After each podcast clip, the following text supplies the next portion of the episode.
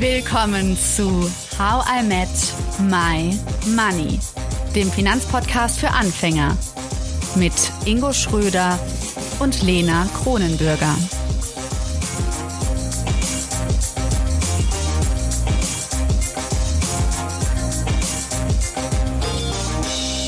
Hallo Ingo. Hallo Lena. Wir sprechen heute über Erben und Schenken aus steuerlicher Perspektive. Und mhm. ich würde mal die steile These aufstellen, dass jetzt viele Menschen, und vielleicht meine ich damit auch mich selbst, Steuern nicht unbedingt liebenswert finden. Aber das Gute ist, wir haben eine Expertin gefunden, die Steuerberaterin Franziska Bischorner, die, glaube ich, Steuern ganz schön gut findet. Hallo Franzi. Hallo Lena, hallo Ingo. Ja, Hi. Ich liebe Steuern sogar, um es mal ganz euphorisch auszudrücken. Ich finde es nicht nur gut. Das ist sehr cool. Franzi, du hast dein Steuerberaterexamen 2015 gemacht, bist Partnerin bei der Diekhöfer und Partner Steuerberatungsgesellschaft in Dortmund. Außerdem bist du Dozentin für Erbschaft und Schenkungssteuer. Und als wäre das nicht genug, hast du 2020 Wir lieben Steuern ins Leben gerufen. Das sind Erklärvideos und andere Medieninhalte rund um das Thema Steuern. Ich stelle mir das so vor wie How Met My Money, nur für Steuern. Wie kam es dazu und warum ist es dir wichtig, dass Menschen Steuern besser verstehen? Ja, exakt so. Also mir ist sonst zu langweilig, deshalb habe ich immer viele Projekte. Nein, genau. Also wir lieben Steuern ist so ein Gemeinschaftsherzensprojekt von Helen, Sarah und mir. Also wir arbeiten zusammen und wir haben uns gedacht, alle Leute, die immer zu uns kommen, sagen, ach nee, Steuerberater und eigentlich wollte ich gar nicht bei euch anrufen, aber ich muss jetzt und wie schrecklich. Und wenn die dann aus dem Gespräch wieder rausgehen, sagen die, ey, cool, das ist ja gar nicht so schwierig. Ich glaube, ich kann wirklich mein eigenes Unternehmen gründen. Ich weiß gar nicht, warum ich mir da so einen Kopf gemacht habt. Ihr erklärt das total nett. Ich habe das jetzt endlich verstanden. Und das war halt was, was wir vielen Leuten ermöglichen wollten. Weil wir finden das so schade, dass alle mal so die Steuererklärung ähnlich einem Zahnarztbesuch sehen. ich wollte es gerade sagen. ich, nee, ich liebe es, zum Zahnarzt, äh, zu meiner Zahnärztin zu gehen, aber Steuern ist mir noch ein Graul. da bist du eine Ausnahme, Lena. äh, ja, also die meisten Leute denken ja wirklich, oh nee, jetzt meine Steuererklärung und dass die da aber auch ganz schön viel Geld rausholen können und dass das halt auch einfach wichtig ist, damit die, wenn die beispielsweise ein Unternehmen haben, auch keinen Ärger mit dem Finanzamt bekommen, wollten wir den Leuten einfach mal Steuern auf eine einfache und lockere Art rüberbringen und deshalb haben wir gedacht, nicht nur wir können Steuern lieben, sondern vielleicht können ja dann auch bald andere Leute Steuern leben. Ja, und so habe ich euch auch gefunden, so habe ich Lena auch den Tipp gegeben, äh, auf der Suche nach dem Thema Schenken und, und Erben doch mal bei euch anzufragen, da ihr das wirklich sehr sympathisch auf eurem Channel macht. Wir lieben Steuern. Jetzt mal so eine Frage. Ich meine, du, du hast das studiert, äh, du bist sogar für Erbschaft und Schenkungssteuer Dozentin. Äh, was fasziniert dich denn so persönlich am Thema Steuern? Also bist du aufgestanden mit zehn Jahren morgens und dachtest, ich werde jetzt Steuerberaterin? Überhaupt nicht, Ingo. Weißt du, weshalb ich in den Steuerbereich gegangen bin? Weil das das einzige im Studium war, was ich nicht sofort konnte. Also, da viele Fächer, ja, fallen einem ja leichter. Also Marketing, ne, da kann man dann mit äh, Konsumverhalten einiges verknüpfen. Rechnen fand ich jetzt auch nicht so schlimm. BWL, das macht ja auch irgendwie Sinn und selbst wenn es keinen Sinn macht, dann lernt man es halt einfach auswendig und schreibt es in der Klausur runter, um ehrlich zu sein. Aber Steuern, das ist halt so gesehen das Doofe. Das muss man wirklich verstehen, um das jetzt in der Klausur richtig runterschreiben zu können. Und da hatte ich nämlich immer so gerade eine vier, also habe gerade bestanden. Und das hat irgendwie mein Ehrgeiz gepackt. Also da habe ich mir gedacht, boah, das kann doch nicht sein. Und das ist doch ein Thema, das wird dich dein ganzes Leben nicht verlassen. Wie kann das sein, dass du das nicht ordentlich kapierst? Und dann ähm, habe ich ein Praktikum in der Wirtschaftsprüfungsgesellschaft gemacht, also ist ja ein bisschen steuernah. Und fand das auch total spannend, weil habe dann gemerkt, hey, dieser Beruf ist gar nicht so, wie die Leute denken.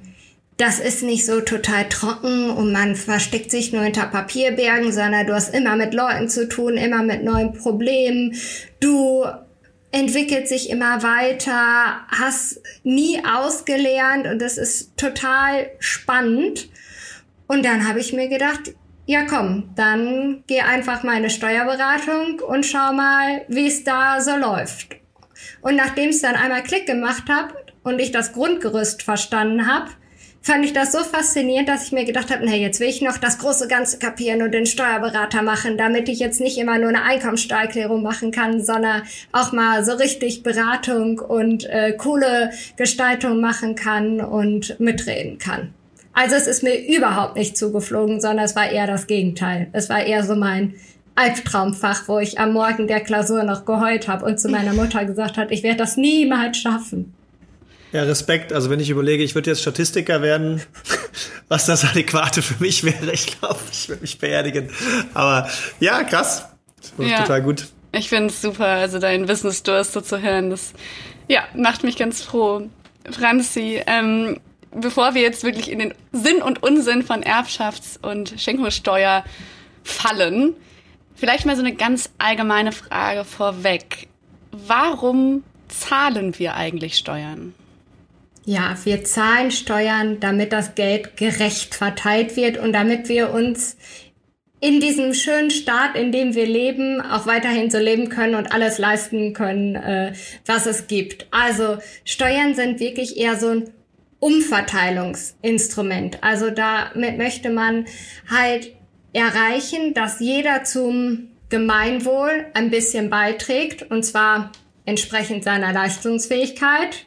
Und daher auch die Leute, die relativ viel haben, sollen natürlich einen höheren Geldbetrag beitragen als die Leute, die eh schon relativ wenig haben. Und auf diese Weise mit der Hilfe der Steuereinnahmen wird einfach sichergestellt, dass unser schönes Deutschland so funktionieren kann, wie es denn funktioniert und auch äh, Spielplätze gebaut werden können und Autobahnen saniert werden können und, und, und, weil das ist ja auch nicht alles selbstverständlich. Und deshalb kann man auch meckern, äh, hier sind die Steuern so hoch und es ist so furchtbar und ich bezahle immer nur Steuern.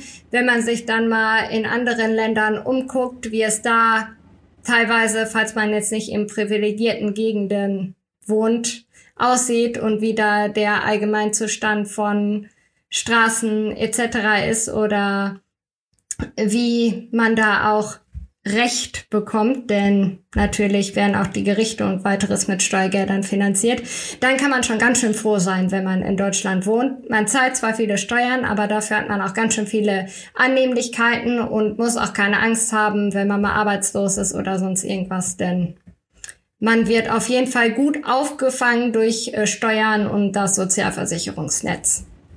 Ja, jetzt gibt's ja viele verschiedene Arten von Steuern. Es gibt ja auch Mehrwertsteuer, habe ich letztens noch auch zu dem Thema Schenkung und, und, und, und Erben gerecht oder nicht. Und dann war auch so ein Professor da, da der hat nochmal dargestellt hat, dass der Großteil natürlich der Einnahmen aus Mehrwertsteuern fließt. Ist nicht unser Thema heute, aber du hast Spielplätze angesprochen. Wir haben hier in Köln neben unserem Büro auch einen schönen neuen Spielplatz. Also das trägt tatsächlich zu etwas bei und zu Lebensgefühl. Aber ähm, um mal das Thema, und dafür sind wir heute da, auf ein anderes zu lenken oder eine andere Steuer das, was du gerade beschrieben hast, ähm, ist das gleichzeitig dann auch der, der Grund dahinter, warum es eine Erbschaftssteuer gibt? Also, und gibt es die schon immer? Kannst du da mal so ein bisschen ausholen, wie es dazu kam? Genau, also das ist wirklich der Hauptgrund hinter der Erbschaftssteuer. Also die verschiedenen Steuerarten gibt es eigentlich fast alle schon ewig. Die heißen nur immer unterschiedlich, ne? Und werden halt auch unterschiedlich äh, vereinnahmt. Früher musste man halt immer da noch ein statt Einkommensteuer einen Teil seiner Ernte abgeben. Äh, und so ging es dann weiter. Also jetzt mal so als Beispiel, ne? Damit, also bei mhm. Steuer ist nicht immer so, wie man sich das heute vorstellt. Äh, in Geld, sondern früher war das halt eher in nicht nicht Anlage Cup, sondern Säckchen äh, äh, genau. und dann genau, Säckchen Gold oder äh, Säckchen Salz. Das äh, war es dann eher. Genau, und der größte Sinn hinter dieser Erbschafts- und Schenkungssteuer vor allem ist wirklich, dass man sagt, das Vermögen soll umverteilt werden. Es soll jetzt nicht, ah ja, okay, jemand ist in eine superreiche Familie reingeboren und äh, der erbt dann alles und muss dafür gar nichts machen. Und dadurch bleibt das ganze Geld bei wenigen super reichen Leuten, sondern äh, mithilfe der Erbschafts- und Schenkungssteuer soll dann halt ähm, dieses weitervererbte Vermögen ein Teil davon weggenommen werden und dann wirklich diesem Allgemeinwohl, also beispielsweise einem Spielplatz, einer neuen Autobahn, einem neuen Kindergarten oder was auch immer zugeführt werden, so dass man dann sagt, wir wollen einfach verhindern, dass die Leute sich auf, ich nenne es mal, dem Vermächtnis ihrer Vorfahren so ganz ausruhen können, sondern wir wollen, dass es einfach gerechter verteilt wird. Jetzt kann man natürlich in eine lange Diskussion einsteigen, ob es dann jetzt gerechter verteilt wird oder ob es nicht besser wäre, wenn die Leute Geld spenden würden und zwar zu den Organisationen, zu denen sie möchten und, und, und. Ich denke, Steuern sind da einfach ein Instrument innerhalb von vielen, das man nutzen kann und ähm, Wem mal ganz langweilig ist, der kann sich ja dann noch mal angucken, wofür die Bundesregierung in ihrem Etat welches äh, Geld ausgibt. Und das ist dann doch schon ganz spannend, manchmal sinnig, manchmal unsinnig, ja. Wie ist es jetzt mit der Erbschaftssteuer und der Schenkungssteuer? Also was verbindet die oder ist es das gleiche quasi? Ja, das werden wir, um ehrlich zu sein, ganz oft gefragt und man selbst switcht auch so ein bisschen in diesen Begrifflichkeiten. Fällt mir auch in der Vorlesung immer wieder auf, dass ich entweder das eine oder das andere sage. Es ist eigentlich so gesehen genau die gleiche Steuer. Es wird auch genau gleich berechnet und und und. Der einzige Unterschied ist, Schenkungssteuer heißt das, wenn man etwas bekommt von jemandem, der noch lebt. Und Erbschaftssteuer heißt es, wenn man etwas bekommt, weil jemand gestorben ist. Das ist der einzige Unterschied. Mhm. Und ähm, gibt es jetzt, wenn man jetzt daran denkt, Erbschaftssteuer, Schenkungssteuer ist es gleich, je nach Verwandtschaftsgrad und Vermögenshöhe irgendeine Faustformel, die ich dann anwenden kann, weil ich erlebe das auch in Beratungen häufiger, in unseren Honorarberatungen, wenn Leute auf uns zukommen und sagen, ja, da kommt was, aber ich muss noch mal ein bisschen abwarten, bis ich es dann wirklich investieren kann weil ich weiß noch nicht, wie hoch die Steuer ist. Also klar, dafür gibt's euch jetzt nicht den Job da obsolet machen, aber kann man so grob mal, ähm, Freibeträge ist da ja auch so ein Thema, kannst du da mal so, so die, die wichtigsten Dinge, die, die auch am häufigsten vorkommen, mal so reinbringen? Ja, das Wichtigste hast du eigentlich schon gesagt. Das Wichtigste ist nämlich der Verwandtschaftsgrad. Ganz ehrlich, je näher du mit der Person verwandt bist, desto besser. Weil mhm. dieser Verwandtschaftsgrad, wie wir das nennen, der hat Auswirkungen auf zwei Sachen. Und zum einen auf den Freibetrag. Wenn du nämlich jetzt eine fremde dritte Person bist, also wenn ich jetzt beispielsweise Lena Geld schenken wollte, hätte ich nur einen Freibetrag in dem es nicht besteuert wird, von 20.000 Euro. Wenn ich jetzt jedoch meinem Ehemann Geld schenken möchte, dann habe ich einen Freibetrag von 500.000 Euro. Ich nehme also, auch die 20.000, Franzi. Es ist okay. Ah, okay, super. also ihr merkt, da ist es halt schon echt unterschiedlich, was die Höhe der Freibeträge angeht. Ähm, Und wo es dann auch noch einen Unterschied macht, ist in der Höhe des Steuersatzes. Also Beispielsweise, wenn jetzt Lena als fremde dritte Person in Steuerklasse 3, also in die schlechteste so gesehen fallen würde, hätte die selbst bei 60.000 Euro, die sie nach Freibetrag noch hat, schon einen Steuersatz von 30 Prozent. Hingegen mein Ehemann aus Steuerklasse 1 hätte einen Steuersatz von 7 Prozent jetzt in diesem Fall. Also, Können wir das mal kurz an Zahlen machen? Äh, dann ist das ein bisschen anfassbarer. Also, genau. wir nehmen jetzt mal an, äh, ähm, ich würde Lena jetzt 60.000 Euro schenken. Ich kann sie jetzt nicht spontan heiraten, weil sie hat gerade erst geheiratet. Das käme sicherlich ein bisschen doof. Ähm, also ich, ich schenke Lena jetzt 60.000 Euro. Sie ist in Steuerklasse 3, nehmen wir einfach mal an. Genau, ähm, in Steuerklasse 3. Und äh, sie hätte dann ja einen Freibetrag von 20.000 Euro. Also schenkst du ihr so gesehen nur noch 40? 40.000 Euro und wenn wir hm. jetzt äh, 40.000 Euro mal 30 Prozent rechnen, dann äh, müssen wir alle gut Kopf Lena, rechnen und kommen so ich auf... Ich nur den Kopf, ich möchte nicht äh, rechnen. Äh, um die 13.000 Euro irgendwas, äh, 12.000 12 Euro, ja. Genau. Gut, dass wir dich haben, Franzi. Gut, dass Mathe für dich einfach war immer. genau, äh, kommen wir so auf 12.000 Euro, die sie dann abdrücken müsste. Also hätte sie nicht mehr 60.000, sondern nur noch 48.000 Euro. Mhm. Und wenn ich jetzt meiner Ehefrau, kann ja passieren, äh, ich bin gestorben, ich bin Hauseigentümer, das Haus ist eine Million wert. Ähm, wie viel müsste ich dann? Da hat deine Frau dann jetzt Glück. Denn das Haus, in dem ihr wohnt, das ist euer sogenanntes Familienheim. Denn was man natürlich auf jeden Fall vermeiden möchte, weil das wird jetzt auch nicht zu großer Begeisterung in der Bevölkerung führen, ist, okay, einer stirbt, gerade äh, bei den heutigen Preisentwicklungen, schwuppdiwuppdiwupp, musst du sofort aus dem Haus ausziehen, weil du es ansonsten verkaufen musst, um die Erbschaftssteuer zu bezahlen. Und deshalb ist es bei Häusern, in denen man selbst wohnt, ziemlich cool. Da hat nämlich der Ehepartner dann eine Steuerbefreiung. Das heißt, wenn du äh, stirbst und deine Frau erbt dann das Haus, dann ist das halt komplett steuerfrei, egal ob du das jetzt ich sag mal, eine 100, na, für 100.000 Euro kriegst du heute überhaupt gar kein Haus mehr. Egal, ob das jetzt 300.000 Euro oder eine Million Wert Aber dann gibt es auch bestimmt eine gewisse Grenze, wie lange ich verheiratet sein muss, oder? Sonst, also jetzt nehmen wir mal an, es gibt es ja heutzutage durchaus, dass man eben nicht heiratet, weil man sagt, ey, wir sind auch so glücklich miteinander und äh, warum soll ich heiraten? Das, also dann kann man noch kurz an am Sterbebett mal eben das Thema regeln und sich kurz verheiraten, wenn das jemand machen würde, damit ich diese Steuer umgehe. Würde das funktionieren? Ingo, du sprichst da wirklich ein Thema an, weshalb ich bei den Frauen eher manchmal etwas beliebter bin und bei den Männern etwas unbeliebter. Denn wenn mich jemand fragt, wie kann ich Steuern sparen, insbesondere in dem Bereich, sage ich eigentlich immer, bitte heiraten. Mhm. Das ist wirklich so. Also da steht jetzt nicht, Sie müssen XY Tage verheiratet sein. Nein, die einzig wichtige Sache ist, dass die Frau oder der Mann, je nachdem wer der Überlebende ist, dann weiterhin in diesem gemeinsamen Haus wohnt. Glaubst du, Franzi, dass Männer weniger heiratswillig sind? War das gerade die Überlegung? Weil das glaube ich nicht. Ich weiß nicht. Also vielleicht ist das auch nur ein ähm, Spiegelbild meiner Mandantschaft, äh, in der die Männer vielleicht etwas weniger heiratswillig äh, sind als die Frauen. Zumindest guckten die mich bei diesem Vorschlag teilweise mit etwas entsetzten Augen an. Ja, aber das Wie ist es bei dir, Ingo? In deinem Freundeskreis ja. würde ich schon ganz gerne mal wissen, kurz. Die kleine ob Umfrage. geheiratet wird oder nicht? Ja, ob, ob die Männer da weniger heiratswillig sind. Also ich habe jetzt von keinem mitbekommen, der in einer langjährigen Beziehung ist, der nicht heiratswillig ist. Ehrlich gesagt.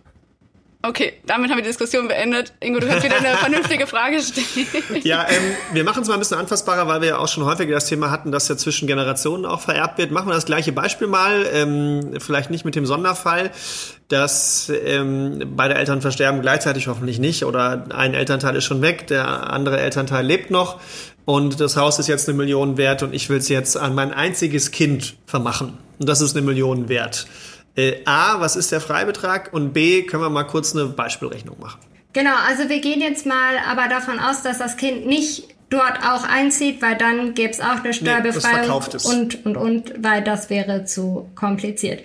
Genau, mhm. also das Kind hat einen Freibetrag von 400.000 Euro. Also schon mal ganz cool gelaufen. Wie lange gelten die eigentlich? Gelten die einmalig im Leben oder? Also wenn deshalb ist mein Credo immer früh anfangen, weil wenn du schenkst, hast du alle zehn Jahre diese 400.000 Euro oder 500 oder 20.000. Heißt, du kannst jetzt Lena alle zehn Jahre 20.000 Euro schenken. Ich glaube, das fände sie Stimmt, alle zehn Jahre vererben geht nicht, denn ich bin ja nur einmal tot. Genau.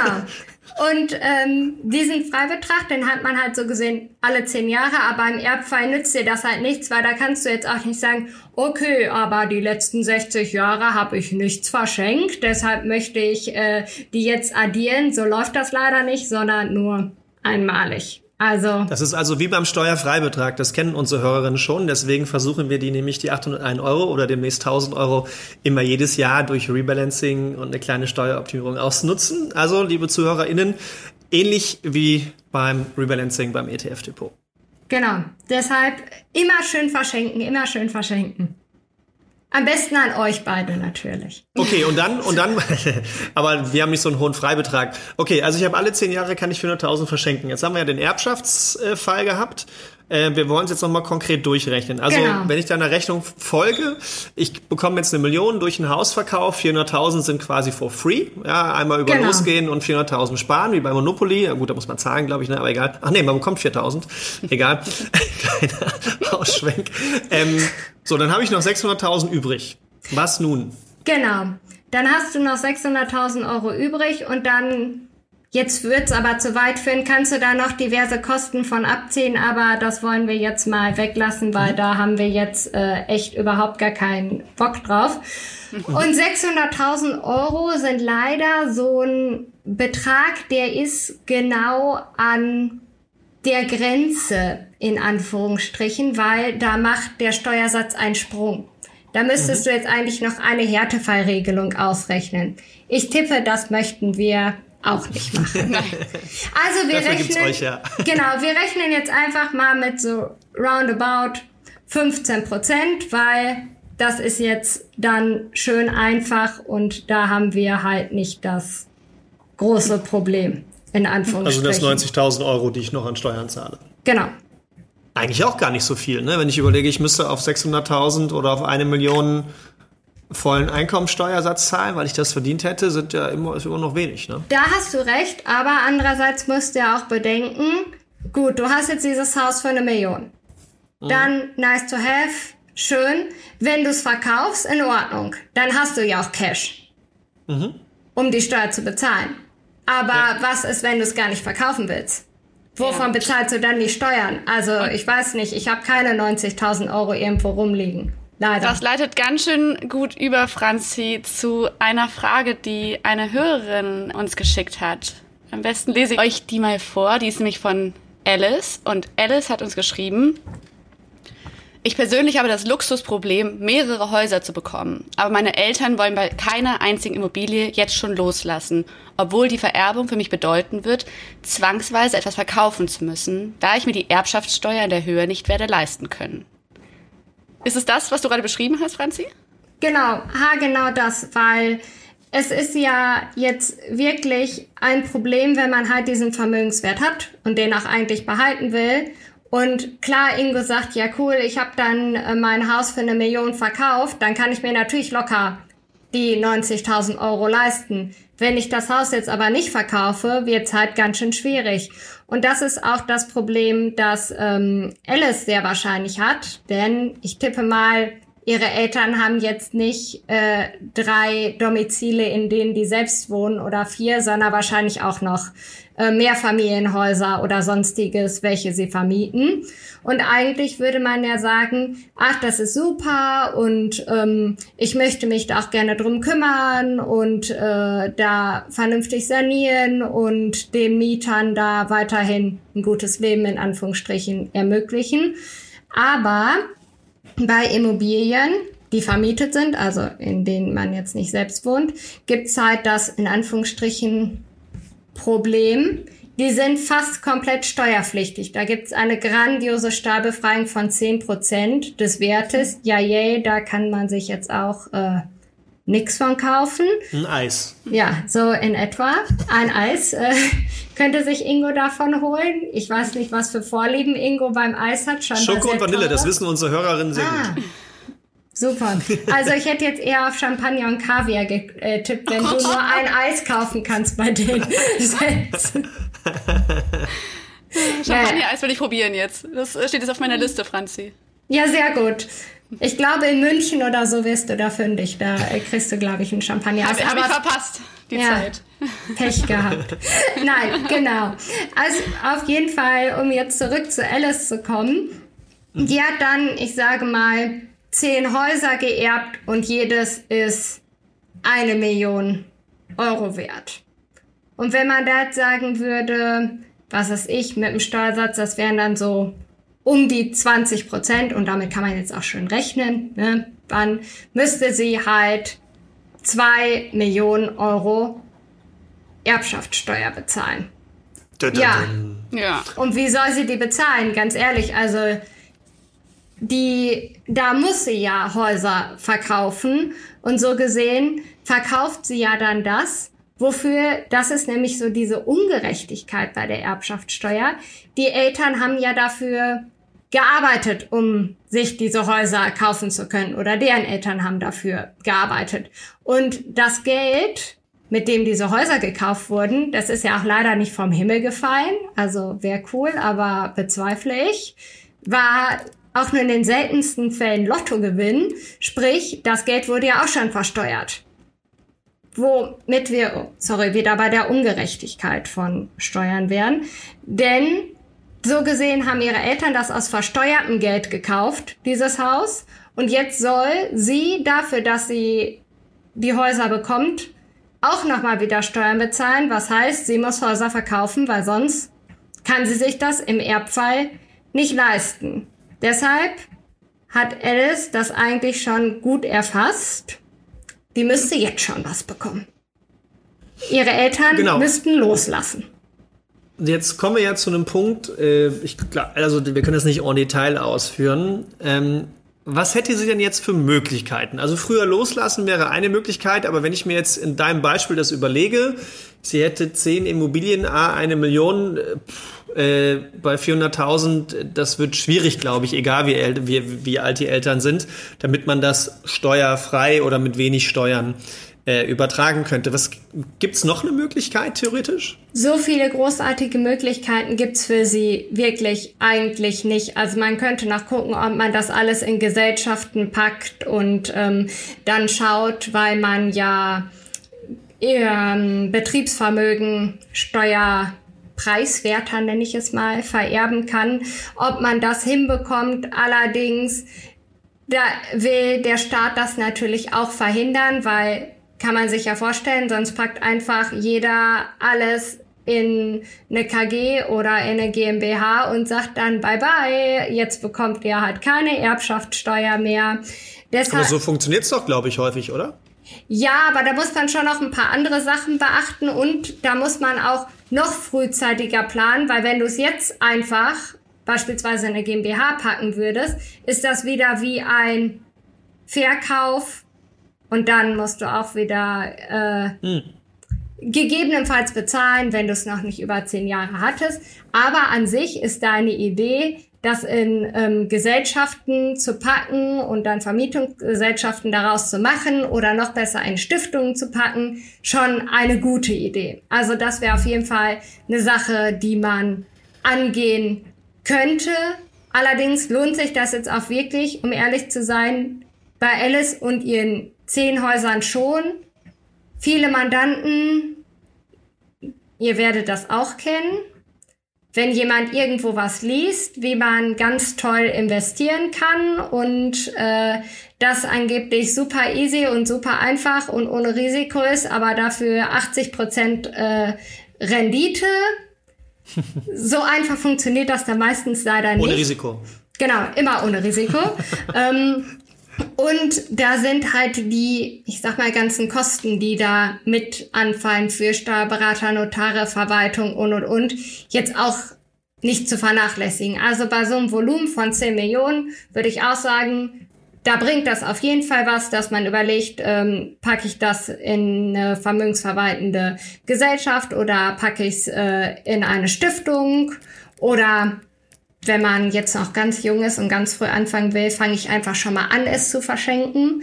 Ähm, aber wenn man jetzt halt nur, hört sich jetzt so doof an, beispielsweise eine halbe oder eine Million überträgt, lohnt halt, um ehrlich zu sein, dieser ganze Aufwand nicht. Das muss man schon sagen.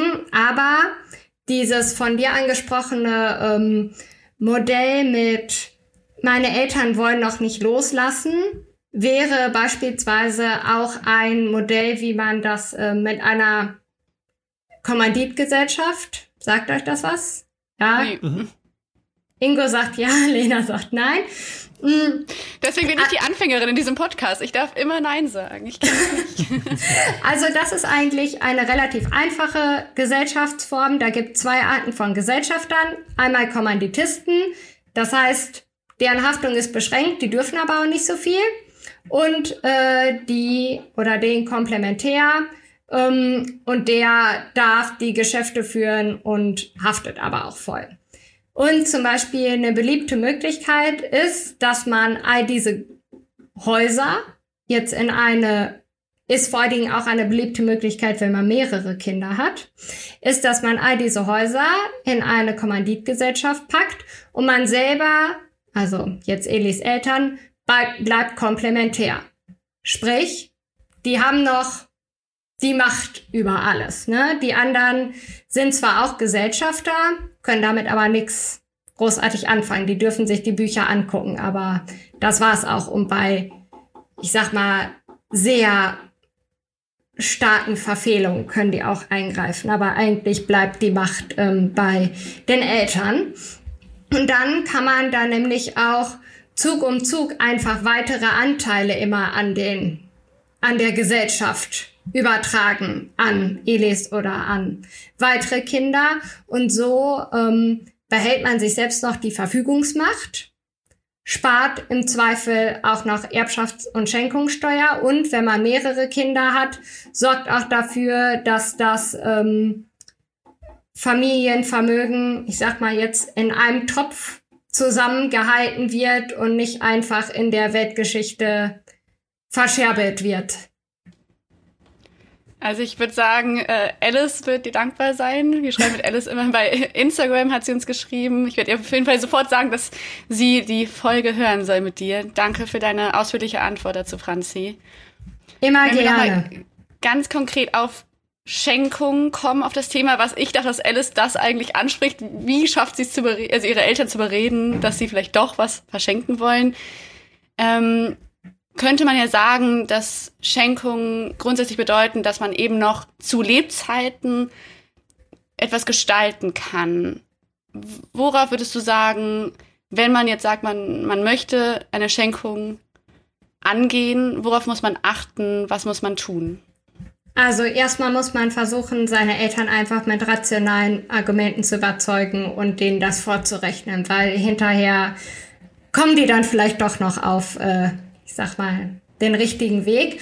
Und ansonsten empfehle ich das immer, weil das gibt den Eltern auch so ein Gefühl von Sicherheit, dass man beispielsweise ein Wohnrecht den Eltern einräumt oder ein Niesbrauchsvorbehalt da reinpackt oder auch ähm, Punkte in den Schenkungsvertrag packt, wann die Schenkung rückgängig gemacht werden kann und, und, und. Ob die jetzt immer dann auch juristisch durchsetzbar sind.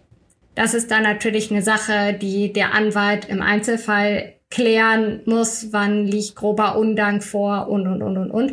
Aber das ist meist für das Gefühl der Eltern, also einfach die psychologische Ebene.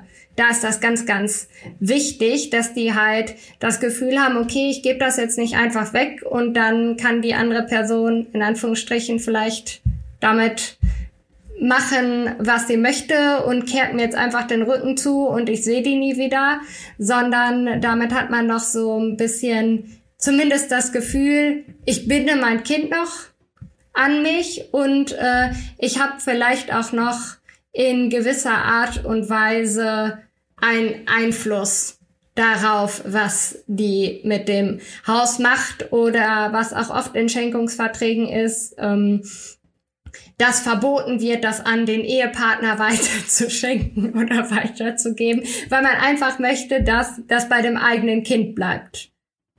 Also, das wäre auf jeden Fall eine, also ich würde wirklich an einer Stelle mal so ein bisschen Deshalb, Ingo, man braucht uns nicht unbedingt. Man kann auch im Internet schon mal einfach nur blöd eingeben, Schenkungssteuerrechner oder Erbschaftssteuerrechner. Und dann kann man da so ganz super auswählen, ne? was bin ich, Kind, Geschwister und, und, und. Und wie viel ist es und was soll ähm, geschenkt werden. Und wenn man dann mit harten Fakten konfrontiert wird, ist das ja manchmal doch noch was anderes, als wenn man das einfach nur mal so vor sich sieht. Vor allen Dingen, wenn die Eltern dann wirklich erkennen, jetzt muss sie ja echt Immobilien verkaufen. Das ist ja ganz schön bescheiden, um es mal so auszudrücken. Jetzt hast du ja schon im Vorgespräch mal so etwas gesagt, das will ich mal ganz gerne aufgreifen. Das passt ja eigentlich gerade ganz schön zum Übergang, dass die Ehepartnerin oder der Ehepartner eben nichts davon haben soll. Ähm, wie ist das denn jetzt mal so aus deiner Berufserfahrung äh, und als Expertin zum Thema äh, Schenken und Erben? Äh, ich meine, rein fachlich gesehen kann man das alles super regeln und auf den Weg bringen. Was nimmst du denn so zwischenmenschlich war. Du hast äh, gesagt, naja, manchmal empfinde ich das eher auch als Druckmittel, dieses Thema von Seiten der Eltern zum Beispiel, was noch als verspätete Erziehungsmaßnahme, das vom äh, Kai Jonas, vom Professor Dr. Kai Jonas ja auch mal so gesagt wurde bei uns im Podcast. Äh, das hast du so ähnlich bestätigt, sogar noch erweitert als Druckmittel. Kannst du da mal so ein bisschen äh, plaudern, was du so mitbekommst? Aus dem Nähkästchen, ja, genau. Also manchmal fasst man sich wirklich nur an den Kopf und denkt sich, es werden Probleme gemacht, wo überhaupt gar keine Probleme sein müssten. Also das ist wirklich oftmals so, je größer das Vermögen ist, desto schlechter kann Punkt eins Person eins loslassen. Und ähm, da hat man das wirklich, dass dann äh, teilweise das eine Kind anruft und sagt, ja, so und so können Sie nicht noch auf meine Eltern einwirken und das und das machen. Oder ich habe mir jetzt überlegt, äh, es wäre schlauer, wenn ich Objekt XY bekomme und mein Bruder bekommt äh, Objekt Z. Meinen Sie nicht auch, das ist viel besser? Meine Eltern, die hören doch auf Sie. Können Sie denen das nicht so schmackhaft machen? Oder dass man da wirklich gefühlt wie in so einen Familienstreit eingebunden wird. Dann kommen die hier hin, sagen, wir brauchen eine Beratung zur Schenkungssteuer, haben aber vorher noch gar nicht geklärt, wer denn jetzt was bekommt. Und dann sitzt man da so, Mhm. Okay. Nette Diskussion hier, weil nein, der Betrieb, du bekommst den Betrieb, der ist viel mehr wert. Ah, du bekommst aber das Mehrfamilienhaus, das generiert ja Erträge, ohne dass du was machst. Du hast es viel, viel besser. Und oder auch Eltern, nee, also wir müssen das so machen. Der Mann von meiner Tochter, der ist ganz furchtbar.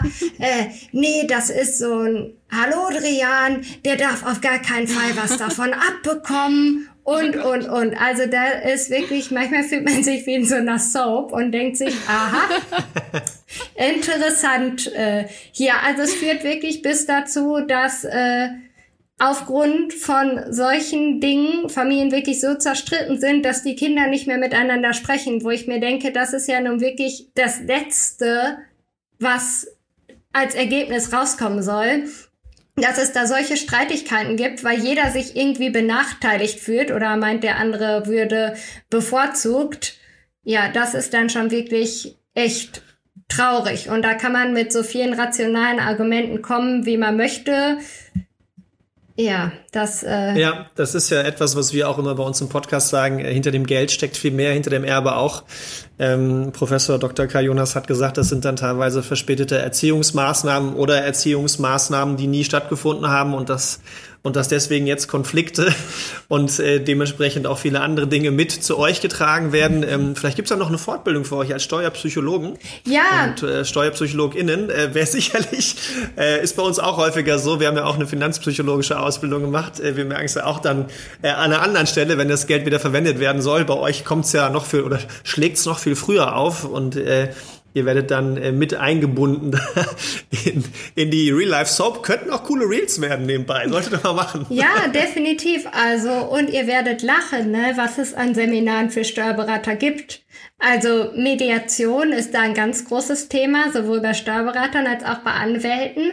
Und immer mehr ähm, Fortbildungsangebote flattern jetzt bei mir rein, wie sie ihre Resilienz verbessern, werden sie stressresistenter. Also unser Berufsstand ist im Allgemeinen sehr gestresst, wie man äh, daran sieht. Also das ist schon wirklich immer ganz amüsant, aber deshalb mag ich meinen Beruf auch so. Also das ist jetzt halt wirklich nicht nur hinter verstaubten Gesetzen sitzen, sondern es ist wirklich real life, was man da vor sich hat und das ist halt auch richtig, richtig cool. Also jetzt natürlich ist so ein Familienstreit ums Erbe nicht ganz so cool, aber ansonsten hat man auch schon viele amüsante Dinge wie beispielsweise Warum kann ich meine Kondome nicht als Krankheitskosten absetzen bei den außergewöhnlichen Belastungen? Ich habe sie extra in der Apotheke gekauft. Ja, gut.